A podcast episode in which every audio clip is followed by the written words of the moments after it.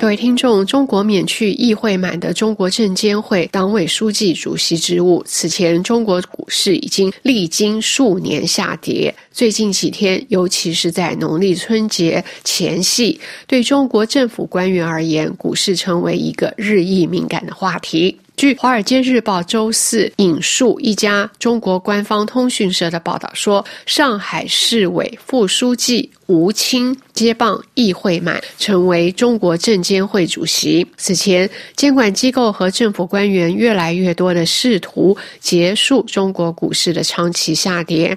股市下跌已严重打击中国散户投资者的信心。上周末，成千上万名愤怒的散户投资者涌入美国、印度和日本驻华大使馆的社交媒体帖子评论区，发泄他们的不满情绪。免去议会满职务的决定，与八年前另一位前中国证监会主席肖钢被免职的情况类似。肖钢在二零一五年夏季股市大幅下跌期间担任中国证监会主席，引入了熔断机制。该机制允许股价大幅下跌的交易日提前停止交易，此举加剧了市场信心的丧失。二零一六年，肖钢被免职。中国最高政府机构国务院上个月呼吁采取更多措施稳定股市并提振信心。中国证监会此后也发表了几份声明，试图安抚投资者的不安情绪。据官方声明，议会满周日主持了中国证监会的一次会议，会上该监管机构誓言维护资本市场的稳定。在议会满被宣布免职之前，中国股市周三上涨，沪深三百指数收盘上涨百分之一，上证综指收盘上涨百分之一点四。但最近的上涨并没有收复中国股市上个月的全部失地。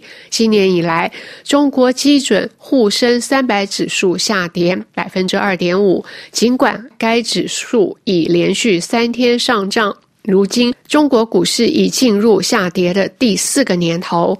二零二三年，沪深三百指数累计下跌超过百分之十一，与其他地区的上涨形成鲜明对比。美国股市一路上扬，日本股指接近三十多年来的最高水平。议会满是在二零一九年的另一段股市疲软期间接替刘士余出任。中国证监会主席的，在此之前，议会满曾任全球最大银行工商银行的董事长。刘士余在离开证监会后被控贪腐。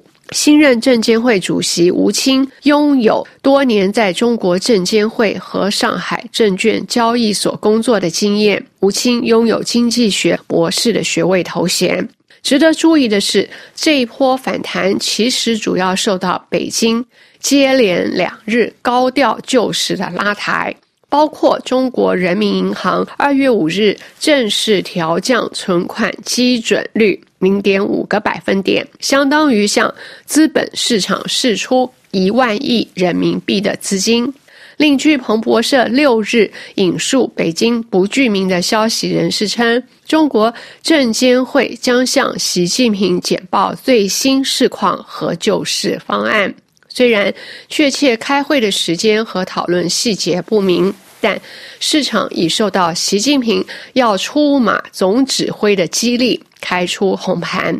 有意思的是，《华尔街日报》。另一篇报道认为，上一次中国政府为阻止市场下跌而使出浑身解数是在二零一五年，当时中国也面临着房地产严重低迷的局面，但两者之间存在着关键的性的差异。